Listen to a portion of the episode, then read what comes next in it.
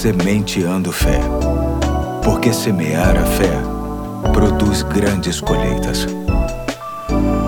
Hoje é segunda-feira, dia 3 de maio de 2021. Aqui é o pastor Eduardo. Te desejo uma ótima semana e te convido a começá-la ouvindo esta excelente reflexão trazida por um pastor amigo. Preste muita atenção. Olá, bom dia, meus amados irmãos. Aqui quem vos fala é o pastor Leonardo Souto, eu sou pastor da Primeira Igreja Batista em Noã, aqui em Maricá. E é com muita alegria que eu compartilho com vocês nesta manhã uma mensagem da parte de Deus para a sua vida. Vamos ouvi-la? O texto que eu vou utilizar como base dessa nossa mensagem está na carta aos Hebreus, capítulo 10, versículos de 32 ao 39. Mas antes de lermos esta passagem, me permita lembrar aos irmãos que esta carta foi escrita com o propósito de encorajar os judeus que se converteram a Cristo e que estavam vivendo em um tempo de grandes lutas e perseguições, e eles estavam experimentando isso por terem abraçado a fé deles em Cristo Jesus. Por isso o autor escreve em Hebreus capítulo 10, verso 32 o seguinte: Lembrai-vos, porém, dos dias anteriores em que, depois de iluminados, sustentasse grande luta e sofrimento. Ora expostos como em espetáculo, portanto, é tanto de opróbrio quanto de tribulação, ora tornando-vos coparticipantes com aqueles que desse modo foram tratados, porque não somente vos compadeceste dos encarcerados, como também aceitaste com alegria o espólio dos vossos bens, tendo ciência de que possuís vós mesmo patrimônio superior e durável. Não abandoneis, portanto, a vossa confiança, ela tem grande galardão. Com efeito, Tende necessidade de perseverança para que, havendo feito a vontade de Deus, alcanceis a promessa, porque ainda dentro de pouco tempo aquele que vem virá, não tardará.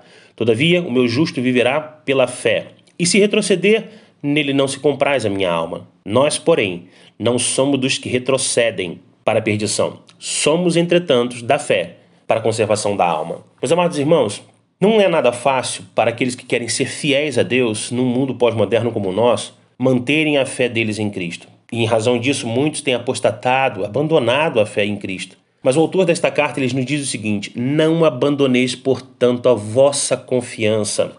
Devemos confiar em Cristo, sabendo que aquele que prometeu, ele é fiel para cumprir a sua promessa. Há uma promessa de um grande galardão para aqueles que permanecerem fiéis. E Cristo vai nos mostrar, através também desta carta, que ele não tem prazer naqueles que retrocedem, aqueles que desistem, aqueles que abandonam quando passam por problemas, quando são espoliados os seus bens, quando passam por lutas, perseguições, sofrimentos. Sei que temos vivido um tempo muito difícil.